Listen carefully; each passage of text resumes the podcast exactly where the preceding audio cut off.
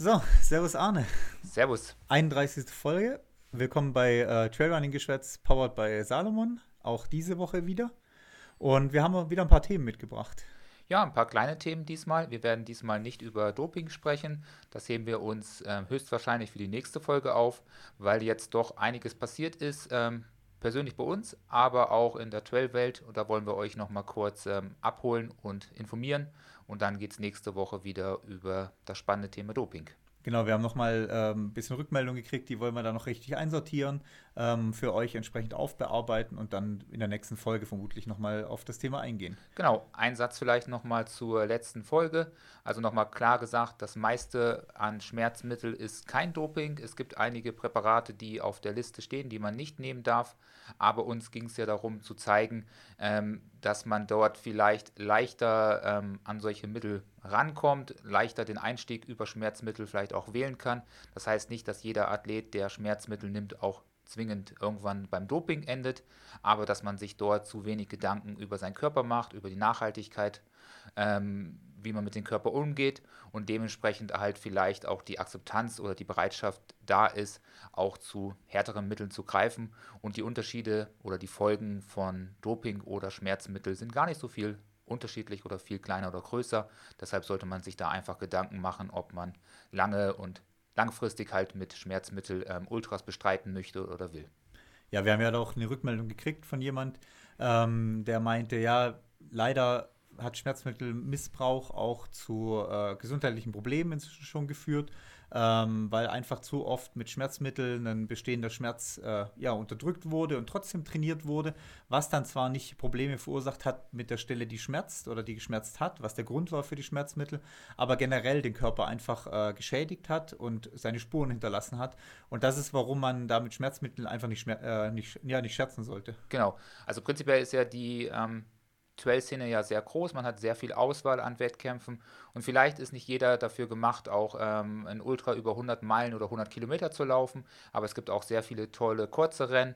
Und wenn vielleicht der Körper da die Möglichkeit nicht hergibt, einen so langen Ultra zu bestreiten, dann sollte man vielleicht auch auf ein kürzeres Rennen ausweichen oder vielleicht sich auch ähm, professionelle Unterstützung suchen, sei es bei der Behandlung der Problematik, dass man vielleicht auch wieder schmerzfrei laufen kann, sei es zum Orthopäden zu gehen oder auch vielleicht nochmal den Schritt zu gehen, dass man das Training nochmal grundlegend neu aufbaut und sich seine Ziele vielleicht nochmal um ein, zwei Jahre nach hinten versteckt oder verschiebt und dadurch dann auch ähm, entsprechend gut vorbereitet an den Start geht, um dann auch die Leistungen zu schaffen, die man sich vornimmt und dort nicht zu Schmerzmitteln zu greifen.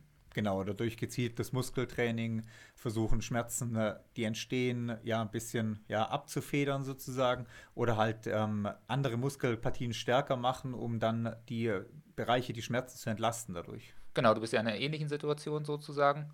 Du bist ja gerade dabei, ähm, dich wieder im Fitnessstudio anzumelden. Ab Februar geht's los, um halt dort auch ähm, äh, für das Knie, wo es ja durchaus einige Probleme gibt. Wir hatten auch vor ein paar Folgen darüber gesprochen, ähm, wieder mit Krafttraining auch nachzuhelfen und dort auch langfristig vielleicht wieder schmerzfrei laufen zu können. Genau, einfach den Druck runterzukriegen vom Knie, dadurch, dass der Oberschenkel dann mehr Kraft hat, äh, da mehr Arbeit übernehmen kann, stabiler ist, fester ist und deswegen das Knie nicht mehr so viel abfedern muss. Mhm. Genau, also da bist du bei Schmerzmitteln noch nicht angekommen. Nein. Bist ein Typ, der durchbeißen kann, aber es macht auch keinen Spaß, wenn man sein Hobby natürlich ausübt und dabei immer Schmerzen hat und äh, nicht schmerzfrei laufen kann. Genau, also so viel mal noch zur äh, Nachtrag zur letzten Folge. Äh, auch danke für die ganzen positiven Rückmeldungen, die wir gekriegt haben, die dann gesagt haben, ja, danke, dass ihr dem äh, schwierigen Thema euch annehmt, ähm, das wirklich versucht zu verbreiten. Eben, das wollen wir mit der zweiten, mit der nächsten Folge auch auf jeden Fall machen, da weiter dranbleiben, dass das nicht nur einmal kurz äh, ja, für Klickzahlen gesorgt hat, sondern wirklich auch im Gedächtnis äh, der Läufer, Läuferinnen bleibt und da vielleicht schon ein kleines Umdenken auch stattfindet in die Richtung. Im Amerikanischen passiert auch gerade relativ viel. Ähm, ja, gerade äh, Jason Coop ist da gerade ziemlich hinterher, ähm, was da Medienpräsenz auch versucht äh, auszubauen, auf Twitter gerade in Amerika ähm, und auch in den Medien da versuchen, irgendwie darauf aufmerksam zu machen, dass da im Trailrunning einfach zu viel Mist passiert, da eben mit dem Quarz-Programm, mit UTMB und so weiter, wo wir nächste Woche drauf kommen, dann nicht alles optimal läuft, wie es laufen sollte. Und ähm, da sieht man auf amerikanischer Seite schon auch eine kleine Bewegung entstehen im Moment, die da versucht, äh, ja, was aufzubauen, beziehungsweise das Thema in den Vordergrund zu rücken. Aber hier ist es halt einfach zu still um die Geschichte. Mhm. Genau, aber da schauen wir nächste Woche nochmal rein und dann haben wir das Also wahrscheinlich nächste Woche. Noch nichts hundertprozentig versprochen. Genau. Genau. Warum? Warum? Genau, dann ähm, haben wir auf jeden Fall ähm, heute auch noch eine Frage, wo wir an, beantworten werden. Wir wollen ähm, noch ein bisschen auf Thema Jahresplanung schauen. Vor allem bei dir Mhm. hast du dir Gedanken gemacht, wie deine Jahresplanung aussehen soll.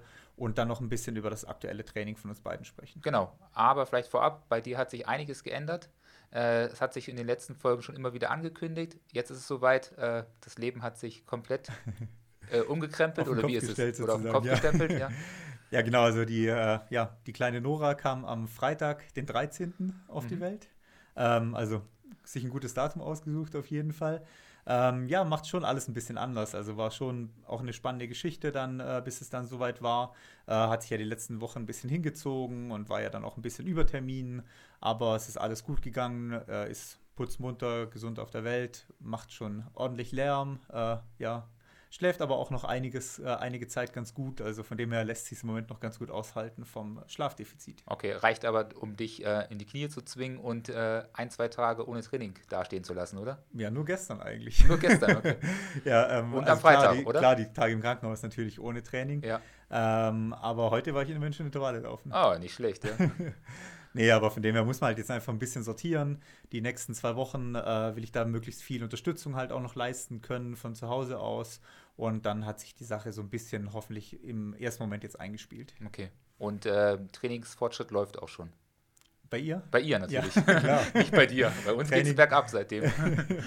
Ab jetzt beginnt das Training quasi, ja. Okay, ja, so mit äh, Kitzeleinheiten. Ja, Beine Damit sie- bewegen, dass schon mal die Laufbewegung Ja. äh, quasi äh, gelernt ist. Okay, ja. Nicht zu Nein, viel für den Spaß. Oberarm, bitte.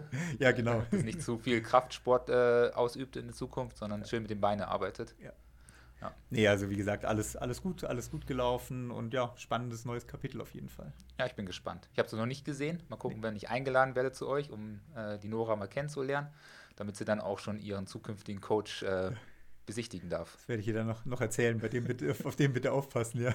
ja, das passt. Immer wenn der sagt, willst du mir mal nicht schnell die, die Pommes holen oder willst du mir nicht mal schnell das holen, dann ist da immer ein Trainingseffekt Ja, dahinter. immer, eh, sowieso. Ja. Wusste ich ja eh. Mein Vater hat auch mal mich in den Keller geschickt, um das Bier zu holen oder weiß ich, weiß ich nicht was. Ich glaube, da war auch so eine Idee dahinter. Klar, das Stufen, ne, Höhenmetertraining, Ja. immer auf jeden Fall, ja. Das passt. Nee, also von dem her äh, ist ganz gut. Wir üben schon mal die Kohlenhydrataufnahme im Moment und äh, ja, passt. Okay, das hört sich gut an.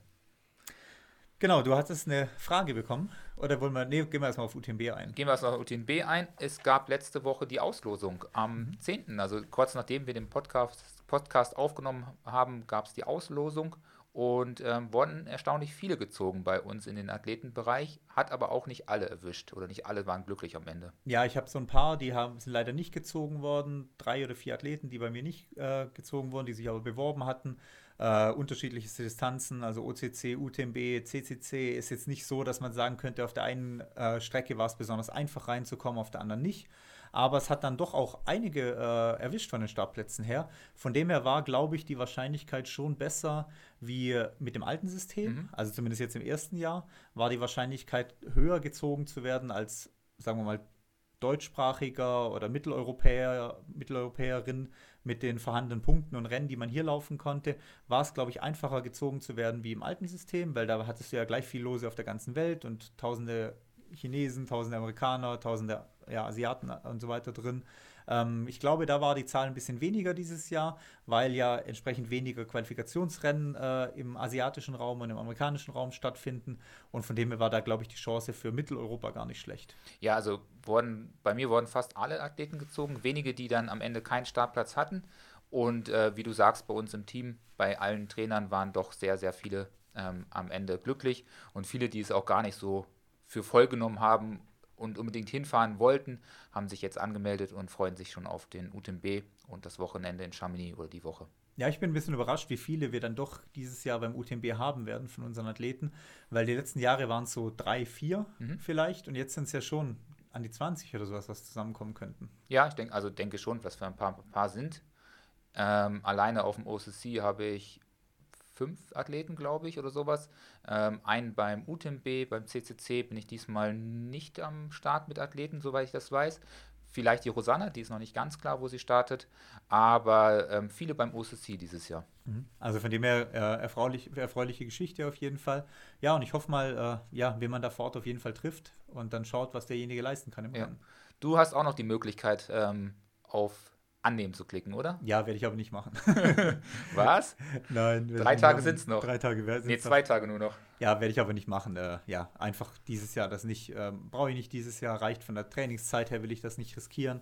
Ähm, will auch das Geld einfach nicht ausgeben dafür, dass es dann nachher vielleicht doch nicht gereicht hat. Wenn ich UTMB starten will, dann will ich da mit einer ordentlichen Vorbereitung starten, will dann wirklich auch eventuell mit einem Zeitziel dahin gehen und nicht jetzt äh, bezahlen und dann hinzutrödeln auf September mit Ungewissheit, ob das überhaupt klappt oder nicht klappt. Von dem her äh, melde ich auf jeden Fall nicht dieses Jahr. Okay, ja. Perfekt. Genau, ich verliere dadurch leider die Hälfte meiner äh, Stones. Ja. Zum Glück sind es nur zwei, das heißt, ich verliere nur einen. Ja. Das ist bitterer, wenn du irgendwie 10 hast oder 20 hast und trittst dann nicht an, dann verlierst du gleich mal 10 Stück. Aber so verliere ich jetzt einen äh, Stein, muss halt einen Rennen wieder laufen, dann habe ich den wieder. Also von dem her, ja, ist jetzt, es gibt Schlimmeres. Okay, passt, ja. Genau, aber du hast Ich, angenommen. ich bin gezogen worden, ich habe noch nicht bezahlt. Ähm, Mache ich aber heute Abend oder spätestens morgen. Ich äh, habe mit einem Stone ähm, mich qualifiziert und bin beim OCC dabei und das werde ich auch ähm, wahrnehmen und freue mich schon auf jeden Fall auf das Rennen und mal schauen, was da möglich ist. Hast einen, Glückskrieg, äh, ähm, ja, einen Glückstreffer gelandet. Ja, die wissen halt, wen sie nehmen müssen. Ja, auf jeden Fall. Ähm, ja, für dich 50 Kilometer Wettkampf ist der erste 50 Kilometer Wettkampf solo, oder? Ja, solo, also sonst nur im Rahmen vom Transalpine Run bin ich über 50 Kilometer gelaufen, aber ähm, so ist es der längste Lauf auf jeden Fall im alpinen Gelände. Also bin ich gespannt, was da möglich ist und sprechen wir ja gleich nochmal drüber, was wir da planen und wie wir da vorgehen können. Hast gesagt, du gehst nur an den Start, wenn auch das entsprechende Starterfeld da ist über so eine lange Distanz. Ja, also, also nur wenn die Konkurrenz da ist, sage ich mal. Also es müssen da schon gewisse ähm, Qualität am Start sein. Wenn ich das Rennen am Ende gewinne, weil halt niemand dabei ist, dann ist es ja langweilig und deshalb erhoffe ich mir natürlich ähm, starke Konkurrenz und ich glaube, das eine oder andere kommt schon aus diesem Büro. äh, viele andere natürlich äh, aus überall der Welt, aber ich messe mich gerne. Ja. Einfach nur dranbleiben ist das Wichtigste. Ja, dranbleiben und halt am Anfang auf jeden Fall ähm, vorweglaufen. Ja, ja. Trikot ersten- zeigen, Werbung ersten paar machen. Meter auf jeden Fall, ja. Ja. Und dann mal hart sterben, aber das ist auch okay. Wie, bei welchem Marathon war das? In London, oder? Wo das der eine gemacht hat. Die ersten 150 Meter vorne draus vor der Elite Ja, sowas, ja. Und sich dann aber hart zurück hat fallen Aber lassen. gibt, gibt es ja immer. Ich glaube, letztes Jahr war es auch beim UTMB so einer, der hatte so ein richtig spannendes, buntes, äh, grün buntes Shirt an und der ist auch, glaube ich, schön vom Kilian und Co. vorweggedüst und hat da Tempo gemacht. Also gibt es immer wieder Leute, die sich nochmal kurz ähm, zeigen müssen und äh, Trikotsponsor in, in die Kamera halten wollen. Ja, macht ja auf jeden Fall auch Sinn, beim UTMB noch schneller wie die Profis anzugehen am Anfang. Auf jeden auf Fall. 100 Meilen macht Ja. das auf jeden Fall Sinn. Aber ich werde wahrscheinlich genau den gleichen Fehler machen. Ja, das ist so wie beim Western States als erster auf dem Berg oben zu sein nach dem Start. Oh ja, das ist Und auch dann ja, noch nie gewonnen. Ja. ja. noch nie gewonnen und gerade so angekommen. ja. Gibt es auch einige Deutsche, die das geschafft haben. ja. Zumindest einer. Grüße an Flo in dem Fall. Ja. Ja, genau, aber er wird wahrscheinlich sich auch nochmal revanchieren und dort nochmal seine Leistung abrufen. Und Vielleicht dann in nicht mehr als erster oben sein. Ja. nee, also von dem her, UTMB war eben die Verlosung. Jetzt haben wir in letzter Zeit ein bisschen, ja, ich würde sagen, in Anführungszeichen arg positiv über den UTMB berichtet. Jetzt müssen wir auch mal ein bisschen negativ nochmal drüber sprechen. Es gab ein, zwei Vorfälle jetzt die letzte Zeit, wo schon noch ein bisschen, ja, Schatten auf die Sache werfen. Also zum einen zum Beispiel, dass ähm, ein oder an, der eine Lauf in Amerika, der High Lonesome äh, 100, zum Beispiel gesagt hat, er hat keine Lust auf das ganze UTMB-Gezedere. Er ähm, lässt UTMB-Läufe nicht zu als Qualifikationsläufe für seinen 100-Meiler. Das heißt, du musst dich halt dort bewerben oder kannst dich anmelden, musst aber eine Referenz angeben, ob du es kannst oder nicht kannst, wie es ja bei vielen Läufen ist. Aber die akzeptieren keine UTMB-Läufe. Mhm. Einfach mal so als Statement. Ist jetzt kein Riesenlauf, aber ist einfach mal ein Statement aus amerikanischer Sicht sozusagen, wo das ganze Thema UTMB eh ein bisschen kritischer äh, beäugt wird. Also auch wenn man die äh, Twitter Amerika, Instagram Amerika durchschaut, ist es doch ein bisschen kritischer von den ganzen Läufer, Laufszenen, weil natürlich die sich auch ein bisschen abgehängt fühlen durch den UTMB aktuell. Und ähm, ja, ist schon relativ viel Kritik drin. Ja, prinzipiell ist es erstmal kein Problem, weil es ja eh nicht viele UTMB-Läufe gibt und deshalb gibt es wahrscheinlich auch die entsprechende Kritik.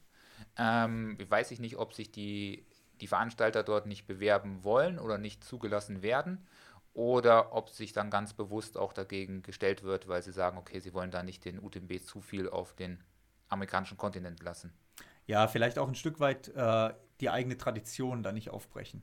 Also klar hast du Läufe wie einen Eiger, der jetzt auch ja den UTMB äh, akzeptiert hat oder sich reingenommen hat, aber wie lange gibt es halt einen Eiger? Elf mhm. Jahre, zehn Jahre oder sowas? Fünf, nee, zehnjähriges war letztes Jahr. Genau, oder? letztes Jahr war, glaube ich, zehnjähriges, dieses Jahr elf Jahre jetzt.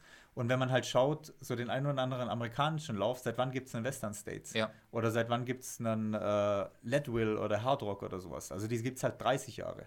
Und dann überlegt man sich halt zweimal, ob man sich halt äh, einen UTMB ins Boot holt und sich damit die Tradition aufbricht. Also es liegt schon so ein bisschen daran, dass die ganze Ultralauf-Szene bzw. die Ultra-Trail-Szene in Amerika halt doch eine ganz schöne Ecke älter ist und da doch Traditionen auch gewachsen sind. Genau, wobei der Western States ja diesen Schritt gemacht hat. Und äh, viele sagen ja, da ist irgendwo mal Trailrunning entstanden mit diesem Lauf. Zumindest in Amerika gab es sicherlich schon vorher ähnliche Formate. Aber Western States ist ja so ein bisschen auch mit der Ursprung der Ultra-Trail-Szene im Gesamten. Also, Gut, der Western States weiß halt, er tut sich damit nicht weh. Ja. Weil mit 370 Startplätzen, die es gibt, äh, und den Mythos oder den Standpunkt, wo er hat, macht es im äh, Western States halt nichts. Und man hat halt den krassen Unterschied im Gegensatz zu Deutschland oder äh, Europa, dass die äh, viele von den amerikanischen Rennen halt ehrenamtlich äh, vereinstechnisch organisiert sind während natürlich hinter Veranstaltungen wie Eiger, Zugspitze, Mozart Firmen stehen, ja. die halt äh, Profit bzw. halt äh, Wirtschaftlichkeit im Vordergrund stehen haben und dann natürlich sich ein monetäres Angebot vom UTMB bzw. eine Chance auf monetären Erfolg durch den UTMB halt einfach anbietet, mhm. anzunehmen. Mhm. Musst du halt fast annehmen als Firma. Ja, ich denke auch. Also, aber auch als Chance haben wir es ja auch schon mal vor genau, also paar Folgen nicht nur gehabt. als, sondern auch als Chance, äh, da, ganz klar. Also für kleine Veranstaltungen, da bin ich auf jeden Fall gespannt, was der Cut daraus macht, wie er die Chance nutzt. Ist natürlich so ein bisschen von der Jahreszeit, wo der stattfindet, ein bisschen ungünstig, weil die Tickets sozusagen bis dahin vergeben sind. Ich glaube, Anfang August findet der statt. Mhm. Und dementsprechend gibt es dann keine Tickets mehr für dieses Jahr. Erst fürs nächste Jahr kann man sich dort wieder Tickets besorgen oder verschaffen. Aber ist natürlich ein UTMB-Rennen und mal gucken, ob so eine relativ kleine, unbedeutende Veranstaltung zuvor doch jetzt ein bisschen mehr Zuspruch hat und auch nochmal deutlich mehr anwächst. Ja, und der eben das mal schauen, wie das sich eben auswirkt oder auch neue Rennen, die halt entstanden sind dadurch. Also ein Wildstrubel zum Beispiel, der ja sich schon ganz gut gleich hingestellt hat. Auch Nizza, da war es ein bisschen holpriger, was aber vor allem auch eine Wettergeschichte war. Oder wenn man jetzt Elsass anschaut, wo halt einfach ausverkauft ist. Mhm. Und zwar nicht ausverkauft mit 300 Leuten, sondern wahrscheinlich mit 2.000 bis 3.000 Startern. Genau, das ist jetzt auch spannend, ob jetzt zum Beispiel der Mozart. Also da bin ich auf jeden Fall am, am gespanntesten, wie viele Starter sind am Ende am Mozart am Start und gleichzeitig zum gleichen Wochenende, gleiche Tag bei der Zugspitze. Beides sehr ähnliche Rennen vom, ja, vom Profil her, vom Anspruch her, beides nicht extrem technische Rennen. Örtlich äh, auch relativ nah beisammen. Genau, örtlich nah beisammen. Und Mozart war ja lange Zeit immer ein Lauf, der wirklich sehr klein war. Letztes Jahr ja schon ein bisschen mehr Zuspruch ähm, gefunden, weil dort dann der, der, die Zugspitze ausgefallen ist. Einige wahrscheinlich dann auch von der Zugspitze nach Mozart ähm, abgewandert sind. Und der UTMB da war? Und der UTMB, also da bin ich jetzt gespannt, wie die Zahlen jetzt aussehen und ob die Zugspitze da vielleicht ein bisschen leiden muss. Genau, also gerade so Sachen sind gerade schon interessant in der Entwicklung.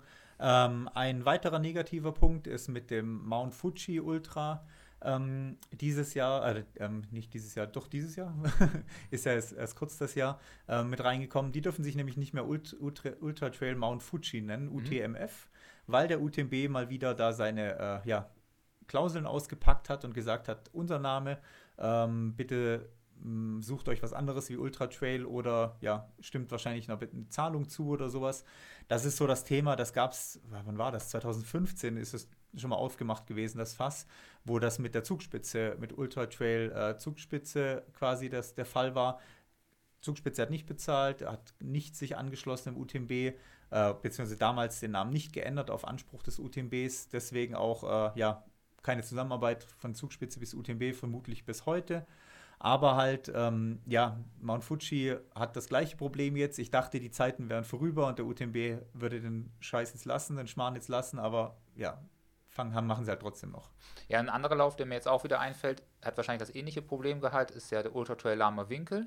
Ja, oder die, Fränkische Schweiz, genau. Die, die, sich ja nur U. -Punkt, ja. ähm, Trail Ultra, ähm, Lama Winkel nennen und nicht mehr Ultra. Also die werden wahrscheinlich auch dort ähm, die Problematik gehabt haben, oder? Genau, gleiches Problem, ja. ja. Also das ist halt, ja, muss jetzt nicht unbedingt sein, wenn man jetzt in der Szene sich nicht die Feinde machen will, besonders das eigene Image äh, jetzt hier nicht versauen will, müsste man vielleicht nicht auf der Geschichte rumreiten. Ähm, sollte den vielleicht mal jemand beraten. Genau, aber ich weiß auch gar nicht, um wie viel finanzielle ähm, Sache es da geht. Also wie viel hätte die Zugspitze damals zahlen müssen, wie viel müsste der Ultra Trail Arme Winkel zahlen oder andere Veranstaltungen. Wahrscheinlich sind es dann doch relativ hohe Kosten, die man sich dann nicht leisten möchte, weil es ein Stückchen zu viel ist. Ja, aber das ist halt, ja, sagen wir mal so, irgendeine so Namenskleinigkeit, auf der man jetzt rumreitet. Es ist nicht so, dass jemand anders sich UTMB nennt oder sowas, sondern da geht es um UTMF sozusagen ja. bei Mount Fuji.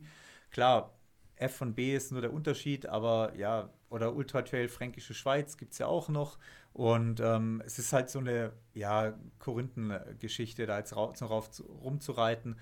Und ähm, das gleiche Problem hat Ironman aber auch im äh, Rad, also im Trainingsplanbereich zum Beispiel. Wenn du bei Training Peaks zum Beispiel Trainingspläne erstellst, darfst du die nicht Ironman Trainingsplan nennen. Ah, okay. Gleiches ja. Problem. Ja. Weil sonst hier Ironman ist eingetragener Name. Du darfst keinen Trainingsplan da irgendwie nach Ironman nennen und so weiter. Also da, das ist halt eine typische Geschichte aus der Richtung. Also müssen wir auch aufpassen, wenn wir jetzt zum Beispiel einen Ultra-Trail-Plan für den UTMB verkaufen oder so. Genau, unser Plan heißt deswegen nicht UTMB-Plan, so viel ich weiß, sondern ja. äh, ich glaube ausgeschrieben Ultra Trail Mont Blanc Plan, ja. weil UTMB halt auch ein geschützter, geschützter Name, Name ist. Ja. ja. Ja, spannend. Also mal gucken, was da passiert.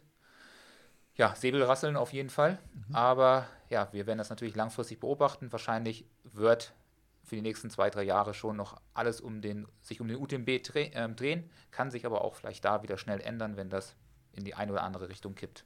Genau, einen dritten Punkt gab es auch noch, um das fast dann ah, okay. voll zu machen. ähm, das kam von den Profis so ein bisschen jetzt auf, dass du als Profi-Starter mhm. ab diesem Jahr ganz normal Eintrittsgeld bezahlst, Startgeld bezahlst und zwar in voller Höhe. Egal wie viel UTMB-Punkte du hast, ob du eingeladen bist, ob du dich qualifiziert hast und so weiter, du bezahlst auch diese fast 400 Euro sind es dann letztendlich mit Kreditkartengebühren äh, und so weiter ähm, bezahlst du trotzdem auch als Profi. Hast aber als Profi Pflichten wie Pressetermine wahrzunehmen, die machen Werbung mit dir, äh, keine Ahnung, drucken dich auf Plakate und was auch ich, ich immer, aber du musst ganz normal bezahlen. Ja. Und das ist jetzt neu und ähm, führt auch zu ein bisschen Unmut in der Profiszene, weil man ja dich schon auch als Werbefigur verwendet. Man verwendet dich als Profi äh, zum Herzeigen. Guck mal, bei uns startet Kilian Jornet zum Beispiel und dann bezahlst du aber ganz normalen Beitrag. Genau, also und sie müssen ja am Tag davor auch, ich weiß nicht, müssen nicht, aber sollten wahrscheinlich da an dieser äh, Ankündigungstag Müssten, dabei sein. Also sollten auf jeden Fall, ja. Also wir haben es ja gesehen, dass letztes Jahr nicht alle Profis, die aufgezählt waren und am Start waren, dann auch am Tag vorher da waren. Aber ähm, natürlich sind das auch wieder zusätzliche Verpflichtungen, Stress auch für die Athleten und dann muss man sich da wieder in die Masse begeben. Man kann sich auch mit irgendwas anstecken und dann am nächsten Tag vielleicht krank nicht an den Start gehen oder sowas. Also auch ein gewisses Risiko, was die Athleten dort eingehen.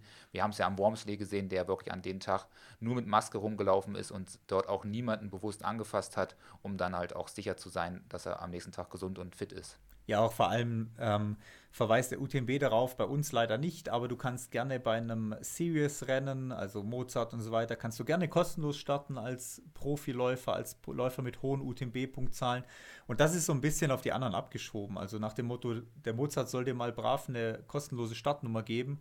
Ähm, aber wir hier bitte nicht beim UTMB. Ja. Und es geht ja nicht darum, es ist ja kein Vereinslauf oder sowas, kein kleiner Lauf, wo man sagt, ja, wäre schon gut, wenn wir die 100 Euro mehr hätten oder nicht mehr hätten, weil wir halt kalkulieren müssen, auch was die Zeitnahme kostet, was die Startnummerndruck kostet und so weiter. Aber wir reden hier von einem Lauf mit 1700 Starter allein auf den UTMB.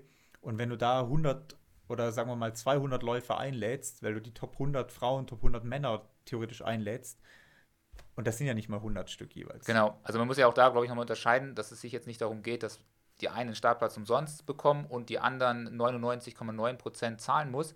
Aber wenn man dann wirklich die, die Person ja noch als Werbefigur missbraucht, gleichzeitig auch von denen irgendwelche ja, Pflichtstunden verlangt, dann ist natürlich auch nicht verkehrt, dass die dort vielleicht auch kostenlos starten, um dann wenigstens die Stunde, die sie sich noch auf die äh, Bühne stellen oder, weiß ich nicht, sich irgendwo ähm, vorstellen, auch nochmal wenigstens irgendwie ein bisschen entgeltet bekommen. Ja, und ich meine, es gibt Silvesterläufe in Deutschland, die zahlen Antrittsgeld ja. für Profis. Und dann haben wir einen UTMB, wo die Profis noch Geld mitbringen wollen, äh, müssen. Also ja. das, das, das stimmt halt irgendwo das Verhältnis nicht. Genau. Aber die meisten werden ja wahrscheinlich sagen, okay, jetzt zahlen die Profis auch. Wir müssen ja auch zahlen, sollen die Profis auch zahlen. Ist ja auch eine faire Argumentation. Aber wie gesagt, wenn die natürlich auch noch ähm, Zeit und Aufwand ähm, in die Veranstaltung stecken, abseits von dem Lauf, dann ist es vielleicht auch fair, dass die dann kostenlos an den Start gehen können und dürfen. Genau, also das mal die drei Negativpunkte, die auch über auf dem B so ein bisschen aufgekommen sind die letzten zwei, drei Wochen, mhm. um dass wir nicht nur positiv hier berichten. Ja, tatsächlich, also mich hat es auch ein bisschen überrascht. Ich muss ähm, auch 145 Euro für den OSSC bezahlen, was ich gar nicht so wenig finde. Ähm, für 50 Kilometer. Für 50 Rennen, Kilometer. Also ich war am Anfang ein bisschen ähm, überrascht, dass der ETC, glaube ich, sage ich ja richtig, ja. dass der ganz kurze 20 Kilometer Trail. Ja. Ähm, ja, 15 oder so. Oder 15. Ja dass es da verhältnismäßig mit 40 Euro oder 45 Euro günstig zuging. Da gab, gibt es eindeutig in, den Alpenregionen äh, deutlich teurere äh, Veranstaltungen, die ähnlich äh, Streckenlänge haben, wo ich mehr zahle. Das war okay. Dass sie dann natürlich dann bis zur nächsten größeren Veranstaltung schon über 100 Euro draufschlagen, fand ich ganz schön hart, aber. Ja, vor allem bist du ja umgerechnet bei 3 Euro pro Kilometer oder sowas. Mhm. Das heißt, du müsstest für eine Zugspitze über 300 Euro bezahlen, wenn du das mal umrechnest zum Beispiel. Ähm, dann wär's, und was kostet Zugspitze? Ich glaube 160. Ja. Also von dem her ähm, bist du da irgendwo aber bei. Aber auch ein bisschen teurer. Inzwischen. Ja, ist auch, auch ein bisschen teurer geworden, mhm. aber 1,60 Euro kostet, äh, 160 kostet es inzwischen, also 1,60 Euro pro Kilometer. Und da bist du beim OCC bei fast 3 Euro, bei über 3 ja. Euro pro Kilometer. Ja, aber ich habe diese Woche zu Felix gesagt, man darf das gar nicht auf die Kilometer hochrechnen, sondern auf die Zeit. Und dann ist es ja mir überlassen, wie viel Zeit ich mir lasse. Ja. Also da hätte ich ja wahrscheinlich, habe ich dann für den OCC gute 12, 15 Stunden Zeit. Ich weiß nicht, wo die Cut-Off-Zeit dort liegt. Aber wenn ich das voll ausnutze, dann lohnt sich das wieder. Gut, bei Felix ist halt das Problem, der läuft 800 Meter Rennen. Ja. Wenn das 15 Euro Anmeldung kostet, dann bezahlt er nachher umgerechnet über 20 Euro pro Kilometer. Ja. Also, aber für mich würde es sich lohnen, wenn ich lang unterwegs bin. Ja. Dann kann ich wenigstens die VPs entsprechend auskosten. VPs leer, leer futtern und dann lang unterwegs sein, ja. ja. Also dann müssen wir gucken, ja. Nee, aber von dem her, ähm, genau, nicht alles rosig, was den UTMB angeht. Ja, genau, also wir haben ja damit nichts zu tun und wir wollen ja auch immer kritikreich auch über die Veranstaltungen berichten und das fällt uns natürlich auch auf, haben aber auch in der letzten Zeit ja sehr positiv darüber berichtet, aber versuchen da immer beide Meinungen abzubilden. Genau, dann ähm, so viel zum Thema UTMB, würde ich ja. sagen. Dann haben wir eine Frage reinbekommen. Genau, vom Kai, der hat ähm, uns eine bisschen offene Frage gestellt. Und zwar wollte er wissen, wie es ist, wenn man ein Rennen im Juni läuft und ein Rennen dann später im Sommer, im September. Hat uns aber auch nicht konkret gesagt, welche Rennen er davor hat oder welche er anstrebt. Aber wir wollen trotzdem noch mal ganz kurz darüber sprechen, weil die Phase dazwischen sehr, sehr kurz ist und man sozusagen nicht auf zwei Wettkämpfe mit hundertprozentiger Vorbereitung pieken kann. Also das heißt, man durchläuft sozusagen zweimal die komplette Vorbereitungsphase für Rennen A und dann das Rennen B nochmal. Und hier wäre natürlich mit knapp zwei Monaten die Vorbereitungsphase ein bisschen zu kurz. Also was macht man dazwischen und wie kann man das gestalten?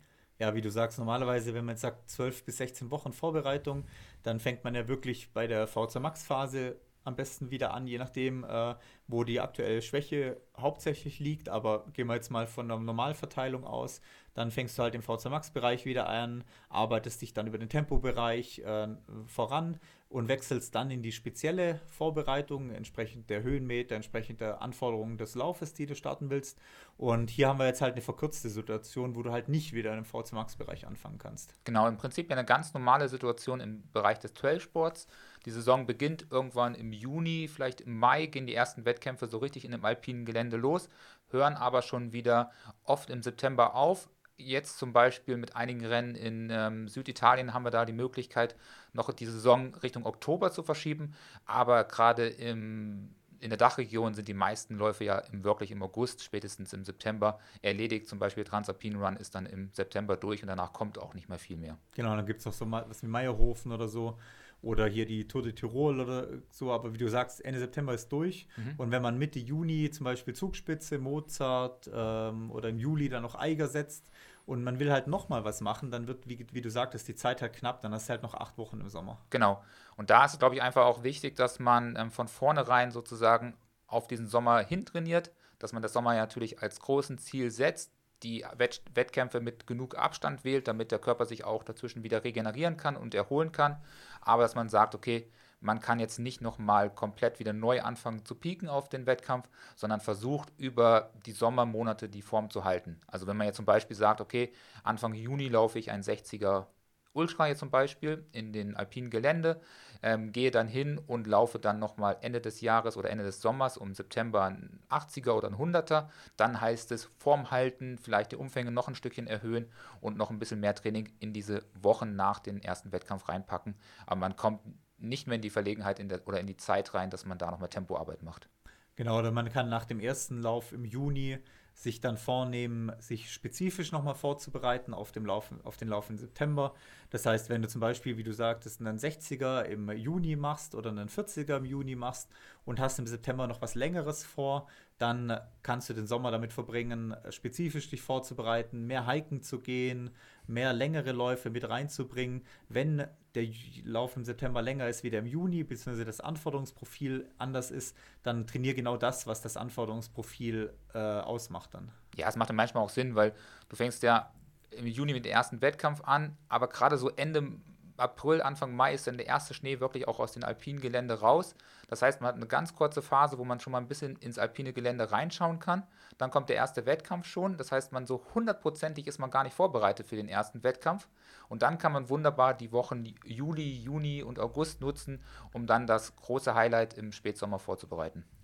Genau, und wenn du zum Beispiel von einem Lauf, Traillauf im September, äh, im Juni kommst und willst dich zum Beispiel auf einen Straßenmarathon im, äh, im September vorbereiten, mhm. dann genau das gleiche, Wechsel vom Trail auf die Straße, Versuch Tempointervalle noch zu laufen, wo aber schon Richtung Marathontempo gehen. Also fang nicht wieder bei 800 Meter Intervallen an oder 1000 Meter Intervallen, sondern fang ruhig bei 3000 Meter Intervallen an, 5000, 6000 Meter Intervalle, Wechselläufe in Marathonintensität um quasi auch da spezifisch dann darauf vorzubereiten. Genau, also nur im seltensten Fall kann man vielleicht noch mal so zwei Wochen, drei Wochen dazwischen quetschen, wo man nochmal so ein bisschen auf die Tempoarbeit geht und vielleicht die 1000, die 2000er nochmal anstrebt, aber die 800er, wie du gesagt hast, sind doch ein bisschen zu kurz und dann fällt der Sprung wieder zu den langen Marathoneinheiten sehr schwer. Aber man kann dann wunderbar diese intensiveren Einheiten mit hohen Umfängen äh, kombinieren, weil man vielleicht auch aus der ersten Vorbereitung die Umfänge schon gewohnt ist, sei es ein Traillauf oder ein ähm, anderer Lauf gewesen. Das heißt, man ist dran gewöhnt und kann dann den hohen Umfang vielleicht mit intensive Einheiten koppeln, aber nicht zu intensiv, damit man sich nicht verletzt. Genau, also wenn man zum Beispiel auf Berlin sich dann vorbereitet, Marathon, dann könnte man, hat man so zehn Wochen oder so, vielleicht dann noch von September, äh, von, von Mitte Juni bis Ende September, dann könnte man schon nochmal Tausender, Zweitausender mit reinbringen. Wenn man sich jetzt auf Frankfurt vorbereitet, was, man, was einem ja nochmal vier Wochen mehr bringt, dann kann man wirklich nochmal fast eine komplette Phase mit reinbauen, wo auch nochmal mit 400ern, 800ern losgehen kann. Genau, wichtig ist immer der Übergang von der Straße, äh, vom Trail auf die Straße. Immer vorsichtig machen. Man hat vielleicht die Wochen davor sehr viel im Trailgelände trainiert, im Alpingelände oder sonst irgendwas dergleichen. Dann sollte man nicht sofort auf den Asphalt zurückwechseln. Macht weiterhin eure langen Dauerläufe auch regelmäßig im Trail, damit sich dann der Körper auch Stück für Stück an den Asphalt und an den hohen Stoßbelastungen gewöhnen kann. Genau, aber so ungefähr, also die Frage war natürlich relativ äh, ja, offen formuliert, ohne äh, spezifische Wettkampfvorstellungen. Das sind so die Überlegungen, die wir euch da mitgeben können. Genau, ja, aber es ist ja natürlich das, was ähm, so typische Trailläufer auch machen, dass man ähm, zwei Hauptwettkämpfe irgendwie im Sommer legt.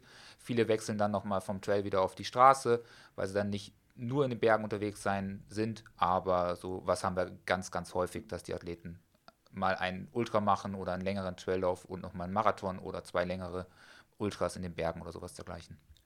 Genau. Ja, das passt.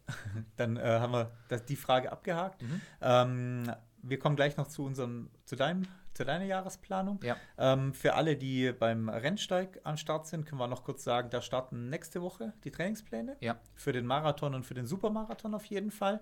Für den Halbmarathon habt ihr noch ein bisschen Zeit mit dem Trainingsplan, aber für den Supermarathon und Marathon starten dann nächste Woche unsere Trainingspläne. Also wer da startet und auf der Suche ist, äh, noch nach dem Trainingsplan, schaut da gerne mal bei uns auf der Webseite vorbei. Genau, du wirst da eh noch mal was die Tage posten bei Instagram oder bei Facebook. Da findet ihr auf jeden Fall noch ein paar Trainingspläne. Oder sonst schreibt uns einfach an und fragt nach und dann schicken wir euch da die richtigen Pläne. Genau, so viel als Werbeblock dazwischen. Genau, ja. Wir werden aber eh noch das ein oder andere Mal über den Rennsteiglauf sprechen, aber da haben wir noch was ein oder anderes für euch vor. Da kommen wir noch die Tage drauf. Auch wenn wir dieses Jahr nicht am Start sein werden. Ja. Ich war noch nie am Start, du warst deine, schon einige Male. Du hast deine Wette noch offen. Ja, da ist noch eine Wette offen, aber ich sag mal, die, die Wettkandidaten sind aus dem Trailsport ausgetreten oder sind zumindest nicht mehr in meinem Umfeld und dementsprechend brauche ich diese Wette nicht mehr einlösen. Ähm, bin ja an der neuen Wette dran. der Christoph wird sich da nochmal dran erinnern. ja, werde ich auch nochmal einlösen. Ich werde mich irgendwann nochmal auf den Rennsteig begeben und dort auch die lange Distanz laufen oder vielleicht auch den Marathon. Ähm, momentan muss er damit Vorlieb nehmen, dass ich ähm, auch mal die sehr guten Athleten dort stelle oder einfach Athleten, die durchkommen. Ich äh, versuche immer die besten Athleten dort an den Start zu bringen. Ja, und sei es nur, wenn du an den Start gehst, um danach auf die Party zu gehen. Ja. Ja, aber ich meine, letztes Jahr habe ich schon immerhin den Sieger für den Marathon gestellt. Das sollte doch auch passen als ja, Beitrag. Genau, also so viel zum äh, Thema Rennsteig. Wie gesagt, vielleicht in nächster Zeit dann nochmal ein bisschen was aufgearbeitet in die Richtung. Haben wir mhm. vielleicht was vor, müssen sich noch ein, zwei Sachen klären, bevor wir das veröffentlichen können. Aber ja, schaut euch auf jeden Fall Rennsteig an, äh, wer äh, ja, Interesse hat, da noch einen coolen Lauf zu machen. Okay, ja, mal gucken.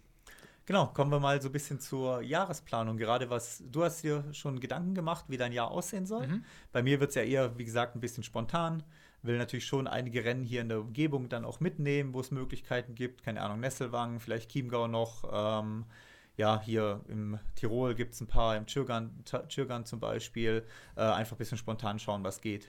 Genau, so sieht am Anfang auch meine Saison aus. Ich werde auf jeden Fall ähm, ja, spontan einige Wettkämpfe machen. Bin wahrscheinlich schon im Chiemgau ähm, ja, so halb gemeldet, zumindest was das Hotel betrifft, bin ich dabei. Also werde beim Chiemgau Trailrun da am Start gehen. Ich denke über die ganz, ganz kurze Distanz, sind glaube ich 16 oder 15 Kilometer. Ähm, überlege, ob es dann vielleicht Innsbruck sein wird oder auch Imst habe ich nochmal Bock zu laufen, also in Schierkant. Oder die Zugspitze, also kleinere Rennen am Anfang des Jahres und werde mich natürlich mit den Hauptrennen ähm, auf, die, auf den OSC vorbereiten, aber auch auf den Pitztal. Entschuldigung. Ja. Alles gut. Also quasi OCC als A-Ziel sozusagen mhm. steht und Pitztal so als zweites A-Ziel quasi davor. Genau, ich werde auf, versuchen, auf Pitztal ähm, zu pieken und dann muss ich einfach schauen, was beim OCC möglich ist. Ähm, aber ich denke, das ist machbar, dass man dort zwei Rennen mit sehr, sehr kurzem Abstand wählt. In dem Fall sind es knappe vier Wochen, die dazwischen liegen. Also Anfang August und Ende August. Genau, du hast ja quasi 6. August, glaube ich, und äh, 31. August, also mhm. knapp ein bisschen mehr wie drei Wochen sogar. Und von dem her geht es doch ganz gut. Also, wenn du dann überlegst, du machst den 40er im August, am 6. August, hast dann so eine Woche Erholung und kannst dann nochmal ins Training einsteigen, nochmal für zwei Wochen, das geht sich eigentlich ganz gut auf. Genau, also da muss man dann so ein bisschen auch umdenken. Man kann dann zwischen diesen ähm, zwei Wettkämpfen immer noch eine gute Peakphase legen. Man kann vielleicht nicht von Montag, äh, von der ersten Woche bis zur zweiten Woche ähm, Sonntag wieder durchtrainieren, aber man kann dann wunderbar vielleicht von Mittwoch auf Sonntag der Folgewoche sehr gut trainieren. Da hat man nochmal zehn Tage dazwischen, wo man zwei, drei lange Läufe reinpackt, ein ähm, paar spezifische Intervalle dann nochmal für 55 Kilometer. Also da wird dann eine sehr harte Peakwoche innerhalb ähm, von zwei Wochen reingelegt. Ähm, die man sich natürlich dann auch nur erlauben kann, wenn man vielleicht den Freiraum von der Arbeit hat und dann auch mal unter der Woche mal vier Stunden laufen gehen kann. Ja, und jetzt ist ja quasi das, was du da machst, ist quasi Aufbrechen der ja, Montag, Montag bis Sonntag äh, Denkweise quasi. Viele denken ja wirklich trainingswochenweise Montag bis Sonntag. Ähm, ist jetzt zum Beispiel beim Lauf wie beim OCC, OCC der ist donnerstags. Mhm. Ja, Donnerstag, ja. Donnerstag findet der statt. Das heißt, wenn du normalerweise pieken würdest äh, mit Tapering, dann würdest du ja quasi zwei Wochen vorher schon deinen wirklich, ja, sagen wir mal, längsten letzten Lauf machen. Das heißt, wir wären irgendwo Donnerstag zwei Wochen schon davor. Wenn man dann äh, die Woche davor noch Tapering macht, plus die Wettkampfwoche, dann bleibt halt so viel Zeit theoretisch nicht mehr vom Pitztal übrig. Aber man kann ja dann schon so ein bisschen aufbrechen, die ganze Geschichte, und so bis Mittwoch rechnen und dann eine Woche ähm, ja, tapern auf den USC. Genau, dann hat man knapp acht Tage nochmal Erholung, macht ein paar lockere Einheiten und dann kann man, denke ich, auch im Gesamten sehr fit und gut ausgeruht dort an den Start gehen und hat trotzdem nochmal im Vorfeld oder zwischen diesen beiden Wettkämpfen sehr gut trainiert.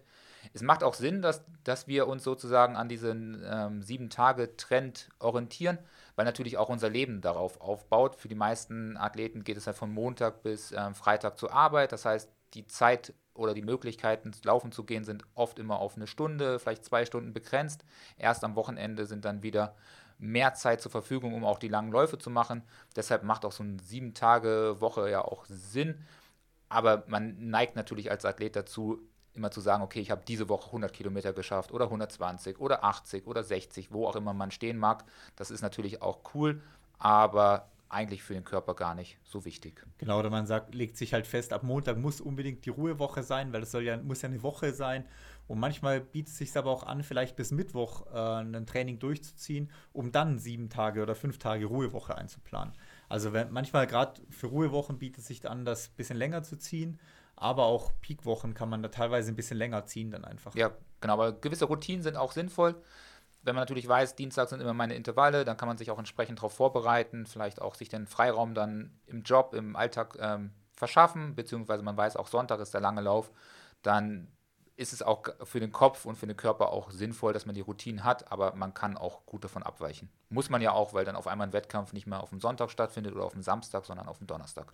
Genau, jetzt hat man darüber äh, gesprochen, wie du die Phase zwischen den Läufen gestaltest. Wie wird aber jetzt in nächster Zukunft denn dann die Trainings vor allem aussehen? Genau, also momentan ist es so, dass ich äh, versuche, meinen Umfang ähm, Stück für Stück ähm, ähm, hochzuziehen. Also in den letzten ähm, drei Wochen habe ich ähm, schon sehr gute Intervalle durchgeführt, auch in relativ hohen Umfang trainiert. So bei 100 Kilometer war ich die letzten Wochen im Dezember, Anfang Januar. Und jetzt versuche ich da nochmal ein Stückchen draufzulegen und noch ein bisschen mehr Umfang ähm, reinzubringen in den Trainingsplan. Das mache ich momentan mit zusätzlichen Radeinheiten und da ist mein Ziel jetzt, dass ich den Umfang in den nächsten Wochen auf ähm, 100 bis 120 Kilometer Laufen steigere mit zusätzlich Radtraining und das kombiniere mit ähm, Zone 4 Training, weil es momentan auch ähm, sehr umfangreiche Einheiten sind und das ist so ein bisschen mein Ziel, dass ich viel am Umfang trainiere und an der Schwelle arbeite, um meine Leistung zu steigern. Ja, das Radtraining hat gleich mal für Verwirrung gesorgt auf Strava, als es da aufgeploppt ist. Ja, also auf jeden Fall. Also die Leute waren ein bisschen verwirrt, dass äh, ich auf, mich auf eine Rolle schwinge, beziehungsweise auf den Trainer in dem Fall. Ähm, ja, stupide. Und ich sag mal so, ich ziehe es momentan durch, weil ich meine 700 ITRA-Punkte holen will. Und das ist der einzige Gedanke, den ich im Kopf habe. Nebenbei läuft irgendein Film. Aber Bock macht es halt keinen. Bock macht es keinen und ist auch verdammt hart. Und wenn man da auf der Rolle sitzt, denke ich mir auch, in jedem Moment springt der scheiß Oberschenkelmuskel mir ins Gesicht, weil es wirklich echt zäh ist. Also gerade nach Intervallen ist das brutal. Also dann tut es weh und dann macht es auch keinen Spaß. Weißt du schon, was du Athleten manchmal eingeplant hast jetzt? Ja, ja. Ich habe jetzt das eine oder mal ein schlechtes Gewissen gehabt, wenn ich einen Athleten nach dem Intervall noch ein, ähm, eine Rolle eingeplant habe. Das habe ich jetzt gut gemerkt. Mein anderes äh, Learning diese Woche war ähm, Krafttraining am Morgen und am Mittag äh, Bergintervalle. War wirklich der Tod. Also, ist auch nicht so zu empfehlen. Ist auch nicht zu empfehlen. Flachintervalle ging gut. Ähm, Bergintervalle habe ich jetzt nochmal rausgefunden, dass das echt zäh wird und eine harte Sache ist. Also da lieber andersrum kombinieren vielleicht. Genau. Aber jetzt ist das der Plan, dass ich halt dann jetzt ähm, durch die Rollenintervalle sozusagen ähm, den Umfang relativ hoch halte, was die Zeit betrifft, aber noch nicht so viel Laufumfang drin habe. Wobei für den einen oder anderen Mark 100 Kilometer schon sehr viel klingt. Ich bin es aber gewohnt und kann das sehr gut auch ähm, äh, ablaufen. Und dann fange ich an, dass ich dann im März, April die Radeinheiten kontinuierlich mit Laufeinheiten ersetze, sodass ich vielleicht sogar Richtung 100 130 bis 140 Kilometer laufen komme, ähm, dann kann ich da, glaube ich, eine richtig gute Grundlage legen. Und das ist dann auch wieder auf einem Level, wo ich mich vor vielen, vielen Jahren wieder hinbegeben habe. Und wenn mir das gelingt, dann könnte ich da recht gut durchkommen. Genau, also du hast jetzt noch ein äh, bisschen so Mischungen, wie, wie du gerade gesagt hast, du machst flache Intervalle im Zone 4 Bereich. Wir haben ja Tausender gemacht letzte Woche, acht Stück. Du hast gestern Bergpyramide gemacht, die habe ich heute auch gemacht, mhm. äh, gleiche Art und Weise. Ähm, wir haben diese Cross-Intervalle gemacht die letzte Zeit. Also wer das mal anschauen will, findet das bei uns auf Strava oder bei dir auf Strava auf jeden Fall. Ähm, also im Moment mischst du ein bisschen Zone 4, Trail und Flach auch zusammen, Berg und Flach äh, zusammen. Und dann steigst du ja quasi irgendwann in die spezifische Vorbereitung ein. Ja, ich denke, dass es dann spätestens im Mai dann wirklich deutlich spezifischer wird, dass ich dann ähm, Stück für Stück vielleicht auch die flachen Intervalle aus dem Training herausnehme und durch ähm, sehr bergige Intervalle oder ähm, trailige Intervalle ersetze und dort halt versuche, die Intervalle dann am Berg zu machen, um da auch nochmal ein bisschen Power aufzubauen. Das wird dann das Ziel im Mai werden. Und da kann ich dann nochmal ordentlich Tempo machen und dann kann man vielleicht schon über kurze Rennen wie im Chiemgau oder in Nesselwang oder in Imst schon mal so kleine Formcheck machen, wie es dann bei 15, 16, 20 Kilometer Trail aussieht. Ja, gerade diese ja, Cross-Intervalle oder Trail-Intervalle ist ja vielleicht so ein bisschen neues Learning, was wir jetzt so angefangen haben in der Planung. Da ein bisschen mehr drauf zu setzen, Intervalle auch wirklich im Gelände zu machen, wie man nachher auch unterwegs sein wird. Also mhm. nicht nur stupide Bergintervalle oder zum Beispiel äh, flache Straßenintervalle in Kombination, sondern wirklich auch mal das Gelände suchen für die Intervalle. Ja, also auf jeden Fall. Also sowohl das ganze Jahr, momentan sind es ja bei uns sehr kurze ähm, Intervalle, die wir in Zone 5 machen. Also es sind irgendwie 800, 900 Meter Runde, die wir dort ähm, bei uns in den Wald reingelegt haben, wo es wellig hoch und runter geht. Auch ein paar steile Anstiege dabei sind.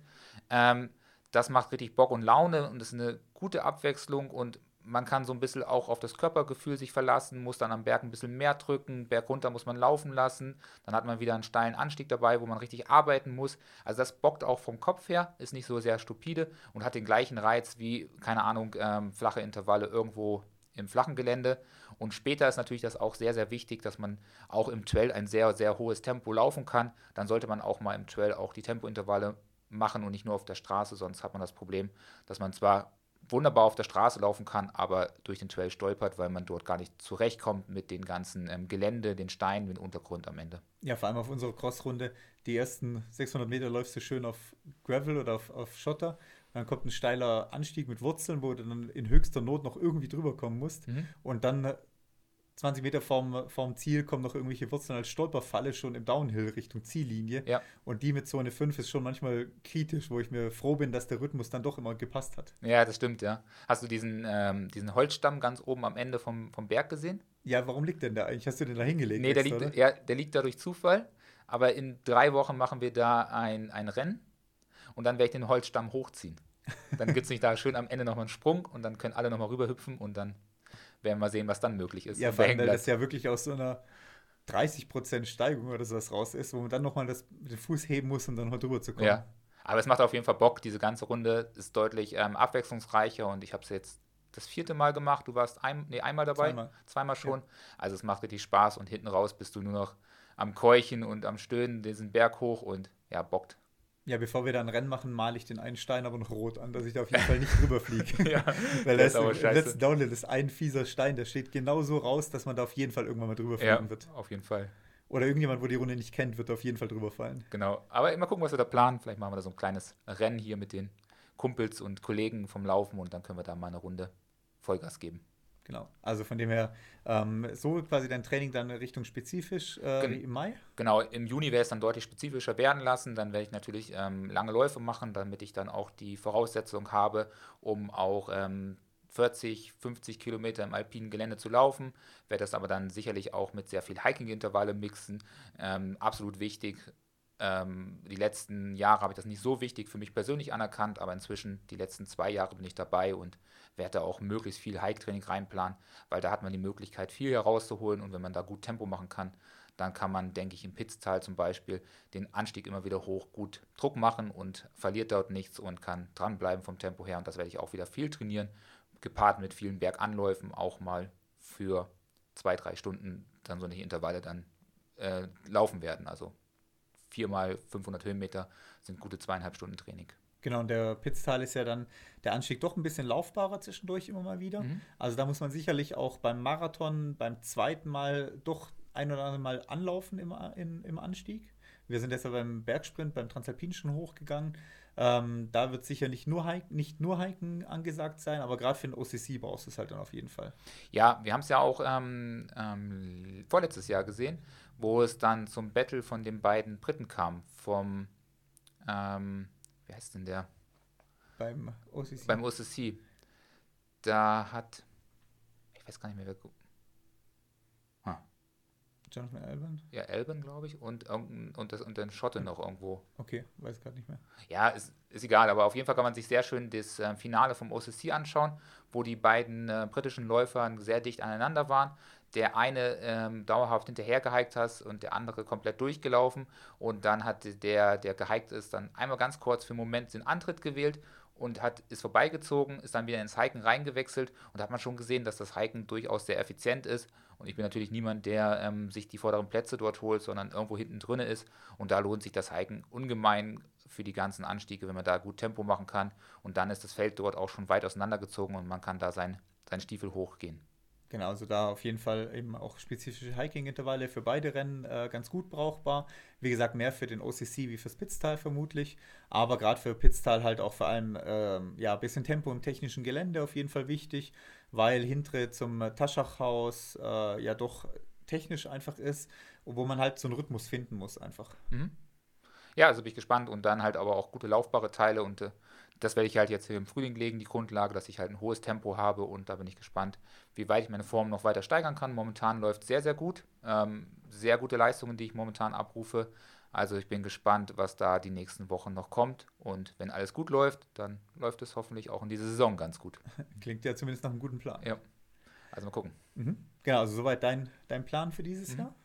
Also werden wir schauen, wo wir dich überall bei den Wettkämpfen antreffen und wie dann die Entwicklung läuft bei den Wettkämpfen. Genau, wir werden sicherlich noch das ein oder andere Mal auch über die Entwicklung ähm, von unserem Training sprechen und vielleicht hast du ja bis dahin auch einen konkreten Plan und vielleicht klickst du noch die nächsten zwei Tage auf die Maus. Nee, auf keinen Fall. Bist beim UTMB dabei. auf keinen Fall. Äh, du hast einen Ärger bekommen daheim. nee, also auf keinen Fall werde ich äh, UTMB starten. Ähm, wie gesagt, ich hoffe vielleicht beim äh, Nesselwang auf jeden Fall die 40 Kilometer wieder laufen zu können. Die bin ich ja letztes Jahr auch gelaufen, wo ich mit der Ferse aber noch ein bisschen die Auswirkungen hatte. Dann ähm, bin mal, wäre mal gespannt, wie es äh, so im Vergleich äh, dieses Jahr läuft jetzt. Und ja, vielleicht ergibt sich ja noch das eine oder andere Rennen sonst davor. Mhm. Ja. ja, schauen wir mal. Genau. Äh, ansonsten haben wir noch was auf der Liste für heute? Ähm, ich nichts mehr. Ich würde ähm, sagen, dann ja. reicht es auch für heute, würde ich sagen. Ich würde sagen, heute mal ein bisschen kürzer, mhm. zehn Minuten mal kürzer wie eine Stunde. Also müsst ihr euch ein bisschen beeilen auf eurem Langlauf oder jetzt noch die letzten zehn Minuten nochmal Musik hören. Ähm, ansonsten, ja, danke für alle, die die äh, Doping-Folge auch schon gehört haben oder bisher alle Folgen auch gehört haben uns da entsprechend Rückmeldungen immer geben, auch wer noch Fragen, Kritik, wie jetzt der, äh, Fragen zum Beispiel wie der Kai hat, aber auch Kritik oder Anregungen immer gern an podcast at twopeaksendurance.de. Wir äh, haben auch die, wo bisher reinkamen, jetzt oder nicht behandelt haben, bisher nicht vergessen, sondern legen die immer so ein bisschen auf die Seite, bis zu da, wo wir es dann brauchen können oder sich gut einbauen lässt. Oder manchmal ist es ein Thema, wo wir eh besprechen wollen, wo in der aktuellen Situation aber einfach noch nicht reinpasst. Also bitte da nicht denken, wir vergessen die Sachen, sondern bringen die halt dann entsprechend, wenn es gut passt. Genau, und wir haben eh noch ein paar spannende Folgen vor uns. Also da könnt ihr gespannt sein, was dann nach dem Doping kommt. Genau, also in dem Fall äh, gute Woche, würde ich sagen. Mhm. Und wir hören uns nächste Woche wieder. Bis dann.